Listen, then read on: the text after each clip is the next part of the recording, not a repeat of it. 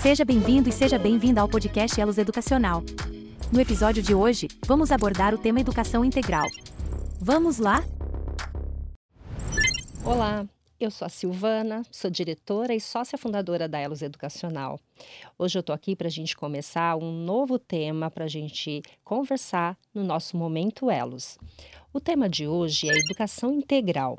A gente vai falar um pouco sobre como isso aparece na BNCC, na Base Nacional Comum Curricular, e qual é a diferença entre educação integral e educação em tempo integral. Então, retomando um pouquinho, a BNCC que foi aprovada em 2017, ela traz 10 competências gerais que perpassam por todas as outras áreas do conhecimento. Essas competências, elas têm o objetivo de olhar para o estudante de uma maneira integral, de entender que a gente não tem só conhecimentos cognitivos a desenvolver. Então, a matemática, é, a leitura, a ciência, a geografia, tudo isso é muito importante, mas tudo isso impacta em outras questões do desenvolvimento humano. Então, quando eu vou entender é, as questões sociais, as questões de vida que envolvem, por exemplo, quando eu jogo muitos produtos no lixo, eu jogo plástico, eu jogo vidro. Ele não é só um conteúdo de ciência para entender os materiais e como eles se decompõem mas ele tem a ver com atitudes como cidadão, como eu posso ajudar o planeta, como eu posso cuidar para que esses é, produtos não sejam jogados, descartados em qualquer lugar e que possam poluir rios, possam é, destruir a natureza. E aí passa por uma atitude, passa por uma reflexão, passa por uma postura. É, e são questões que estão dentro de diversas áreas, diversas competências que estão dentro da BNCC, que tem desde conhecimento, né, saber como lidar com todo esse conhecimento que a gente tem hoje em dia aí disponível, né? Como é que a gente faz tudo isso? Como é que a gente lida com as questões da cultura digital que está tão presente no dia a dia atualmente, né? Como é que isso perpassa pelas outras áreas do conhecimento? É, como é que eu trabalho com a questão da comunicação, do cuidado com cada um, cuidado com o seu próprio corpo, o cuidado é, com as questões também emocionais, né? Então, esse momento pós-pandemia trouxe bem fortemente essa importância de se cuidar, de cuidar de você mesmo, de cuidar dessas questões das relações sociais, das questões emocionais e que envolvem tanto os estudantes como os professores, como os profissionais da educação que estão no entorno, né? Então, para você poder pensar numa educação integral e trabalhar isso com os estudantes, os professores também precisam estar é, preparados para isso, entendendo isso, e a gente também precisa olhar para professores e professoras de uma maneira integral. Então, da mesma forma que a gente trabalha com esse olhar para o aluno de maneira integral, como indivíduo que tem todas essas questões de desenvolvimento em torno dele, a gente também olha para professores e professoras com esse olhar.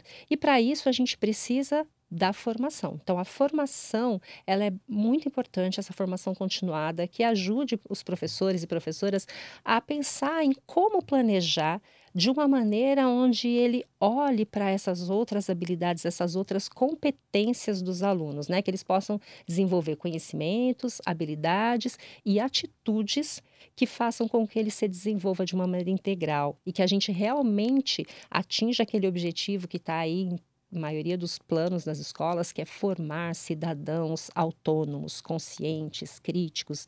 Então, para isso, a gente precisa pensar em aulas que promovam vivências, que promovam experiências que vai para além do caderno, além do livro didático, para além da lousa, que promovam espaços de diálogo, espaços de conexão com a comunidade, onde esse estudante é, não fique limitado só à sala de aula, só entre as quatro paredes da sala de aula, mas onde ele ele possa explorar outras possibilidades de aprendizagem e de conexão com o mundo, né? Acho que essa educação integral, ela fala muito disso.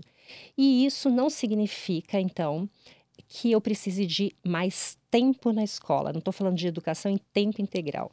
Então, se a gente tiver mais tempo na escola, vai ser importante para a gente poder é, trabalhar com todas essas informações, com todas essas habilidades de maneiras diferenciadas, é, por meio de outras vivências, experiências, onde ele possa desenvolver aspectos cognitivos, corporais, sociais, culturais. Então, ele pode desenvolver todas essas dimensões, mas eu posso fazer isso também quando eu tenho é, uma situação onde eu não tenho uma escola de tempo ampliado. Então, a educação integral, ela vai para além do tempo, né?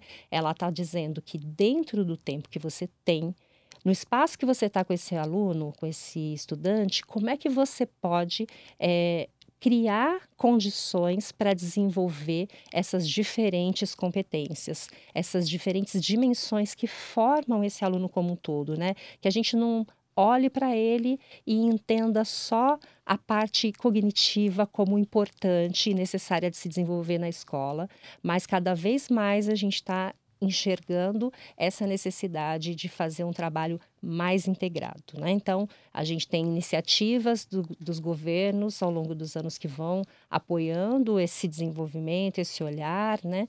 e a gente pensa em como chegar na sala de aula, como chegar nas escolas, como as secretarias podem apoiar e valorizar esses espaços de discussão, de ampliação dessa ideia do, do estudante como um todo, como um ser único e completo, e para isso a gente vai ter aqui várias conversas, onde a gente vai falar com especialistas, com pessoas com experiência na gestão desses projetos de educação integral na Secretaria de Educação e com o professor que está lá na sala de aula e vai poder contar um pouquinho da experiência e compartilhar com vocês.